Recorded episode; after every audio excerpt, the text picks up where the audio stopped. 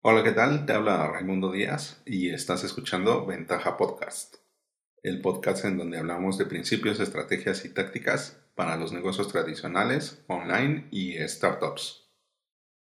El día de hoy vamos a hablar de las secuencias de conexión. Si tienes alguna duda o comentario, puedes entrar en ventaja.com.mx diagonal contacto y hacérmelo llegar por medio del formulario. En este día vamos a platicar acerca de las secuencias de conexión. ¿Qué quiere decir esto? Bueno, vamos a entablar un fundamento, una base, para poder hablar de esto particularmente. No sé si te has dado cuenta, o bueno, si estás un poco inmerso o inmersa en estos asuntos del crecimiento de negocios en el marketing, ventas, eh, todo lo que tiene que ver, innovación, que ver con el crecimiento. Hay varios datos y hay muchas estadísticas que nos pueden dar indicadores clave para establecer nuestras estrategias. Por ejemplo, hay una estadística que nos dice que necesitamos 100 impactos para que nuestra marca empiece a tener un espacio en la mente de nuestros prospectos. Bueno, de pasar a nuestros desconocidos a ser prospectos, que ya nos consideren, que ya estemos en un punto en donde seamos una opción. Este dato en frío y sin contexto, pues no nos dice mucho. Bueno, lo que podríamos eh, pensar de inicio es de una manera táctica. ¿Cómo le hago para que la gente vea mi marca, mi producto, mi servicio 100 veces? Y ya. Y por eso surgen estos, estos detalles. De que usualmente somos tácticas. Somos tácticos en el sentido de querer mostrar todo así a lo bruto. Que aparezca, que aparezca. Que mi publicidad solamente diga vendo, vendo, vendo, vendo, vendo o intercambio, intercambio, intercambio. Por ejemplo, que haya una descarga electrónica de un ebook, de un caso de estudio, de un testimonio, una plantilla, un regalo, un cupón. Tenemos este primer dato. Y ahora tenemos otro dato.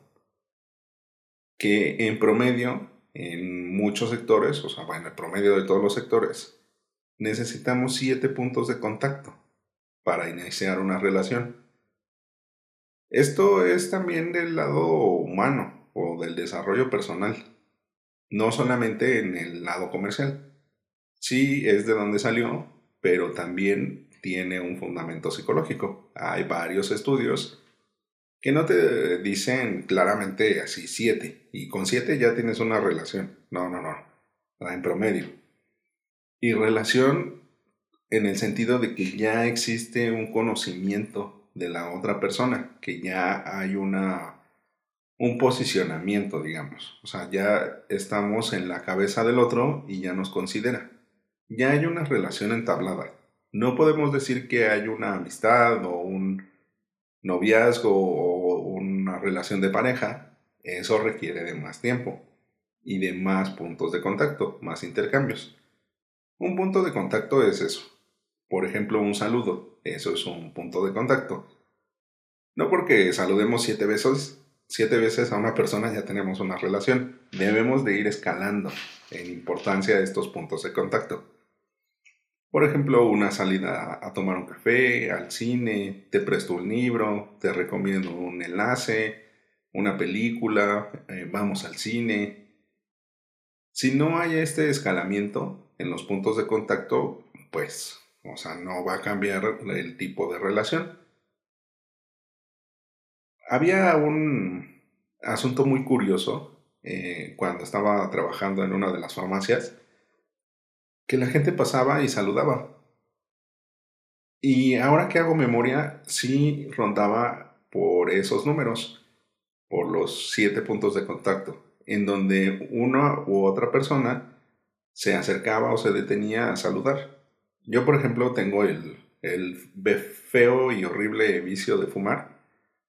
Y muchas veces me salía de la farmacia, ahí a la calle, a la banqueta, a fumar. y pasaba la gente. Y bueno, estar de 10 a 12 horas en un mismo lugar, pues es, es fastidioso. Y salía. Y a veces a las mismas horas. Por ejemplo, cuando pasaba la gente, cuando iba al mercado o a la escuela a recoger a los niños. O a dejar a los niños. En estos tiempos o en estos espacios de tiempo, yo generaba muchos contactos. Porque pues, o sea, usualmente la gente es educada y cortés. Hola, buenos días, joven. Hola, señora, buenos días, ¿cómo está? Y ya. Pero llegaba en ciertos momentos en donde ya se quedaba más tiempo. Y bueno, pues a mí me encanta eh, eh, platicar con la gente y pues me, me, quedaba ahí. He conocido a mucha gente de, de muchos lados y eh, estando en las farmacias conocí a porque me gusta el chisme, básicamente. me gusta enterarme de, de, las cosas. O sea, no me gusta andarlas divulgando, las cosas de los demás. Pero sí me gusta estar enterándome de todo lo que se pueda. Como te comentaba en algún episodio, me gusta ser renacentista. Me gusta saber de todo. Ahora ya tenemos estos dos elementos tácticos. Lo de los 100 impactos de nuestra marca y los 7 puntos de contacto. ¿Qué hacemos con esto? podemos irnos nuevamente a lo táctico y decir, bueno, voy a establecer siete puntos de contacto. Voy a hacer una secuencia de siete correos electrónicos diciéndoles X cosa, por ejemplo, un onboarding o una introducción, en donde les platico a mis desconocidos o a mis, más bien a mis prospectos ¿Cómo es el servicio? ¿Cómo es el producto? ¿Cómo se puede beneficiar? Las características. Usamos disparadores psicológicos en cada uno de ellos. Bueno, esto nos queda en lo táctico. Sí, es un poco más estratégico. Pero ¿cómo le hacemos para crear una secuencia de conexión que sea realmente estratégica? Vamos a ello. Lo primero que debemos de establecer es nuestra jornada del cliente, nuestra jornada de compra este perfil ideal de clientes o estos perfiles de clientes que tenemos identificados, ¿cómo es que realizan su proceso, su jornada? Nos buscan en, algún buscador y nos encuentran por medio de una comparativa. Nos encuentran en redes sociales por alguna publicación que recomendó uno de nuestros seguidores.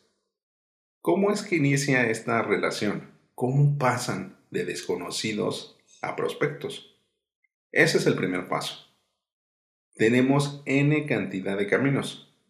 Yo sé, muchos van a llegar sin saber así de ni por dónde.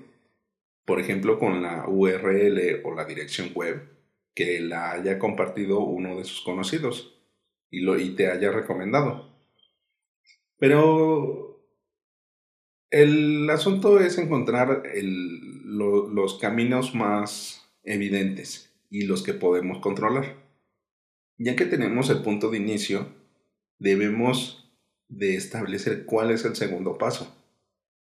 Puede ser un punto de conexión, un punto de contacto más íntimo o más cercano, en donde te dejen su correo electrónico a cambio de algo. Por ejemplo, una captura de datos, o sea, que llenen un formulario o que te sigan en redes sociales. Esos dos pueden ser dos pasos más o menos evidentes en las jornadas de compra.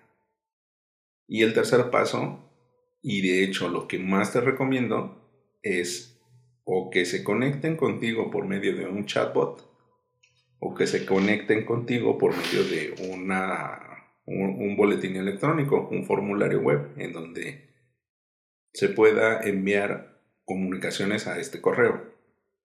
Ya tenemos ese tercer paso. Ya tenemos una conexión un poco más fuerte, un poco más íntima. Ahora sí, ¿cómo lo vas a complementar? ¿Le vas a enviar mensajes por el chatbot o vas a llevar, digamos, no entraron por el chatbot, entraron por el correo electrónico? Tú en una página de agradecimiento por haberse suscrito, puedes decirles, oye, te puedes unir al, al chatbot en donde platicamos de otras cosas o al grupo privado de Facebook o a un foro exclusivo o algún otro lugar en donde se pueda permear más de nuestra marca. ¿Te vas dando cuenta cómo vamos pegando estos 100 impactos? Poco a poco. En esta secuencia nos quedan unos 3, 4, 5 N contactos, digo, puntos de contacto. ¿Qué es lo que vas a hacer? ¿Qué pasa si yo llego y te digo, te vendo, te vendo, te vendo, te vendo, te vendo? O cómprame, cómprame, cómprame, cómprame. Te voy a fastidiar. Te voy a fastidiar al punto de decir, ¿sabes qué? Me desuscribo, dejo de seguirte y no me hables, porque eres muy fastidioso. Ten cuidado, cómo generas una relación. ¿Eres de esas personas que al conocer a otra persona le pide favores? ¿Y favores de qué tipo? Trata de hacerlo lo más humano posible. Cuando te das cuenta de cómo ir escalando esta relación con tus prospectos y con tus clientes, puedes determinar rutas específicas para que cada uno de estas jornadas de compra se vuelvan individuales, únicas y sea una experiencia para cada una de estas personas. Recuerda, están tratando de resolver un problema o de satisfacer un deseo o de cubrir una necesidad.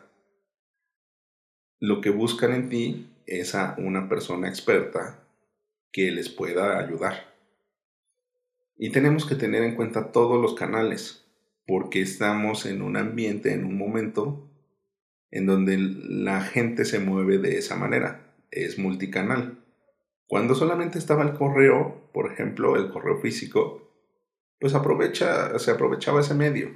Cuando empezó a posicionarse el, el radio y la televisión, se fueron volcando hacia allá los que se dedicaban o se dedican al marketing y a las ventas. A nosotros nos toca esta época, en donde la gente se mueve de esta manera, multicanal, con una segunda pantalla, por ejemplo. ¿Te has dado cuenta cuántas veces estás viendo la televisión o una película y estás con tu teléfono haciendo otra cosa? Eso es una multipantalla o una segunda pantalla. ¿Por qué tus prospectos lo deberían de hacer distinto? ¿O por qué tus clientes lo deberían de estar haciendo diferente? pasa exactamente lo mismo. Así que ten cuidado en querer hacer que los demás hagan lo que tú digas. Debes de acompañarlos. Debes de resolver esos problemas, esos deseos, esas necesidades. Lo ideal es hacerlo en un canal, pero es complicado. Así que necesitas establecer unas rutas muy, muy bien diseñadas. Bueno, ventajosos, esto es todo por hoy. Recuerda dejar tu comentario en tu plataforma favorita. En el próximo episodio hablaremos de acuerdos de confidencialidad. Al darle like en iVoox y YouTube y dar 5 estrellas en iTunes, ayudas a otros a encontrar el podcast. Y recuerda, rífate como los grandes.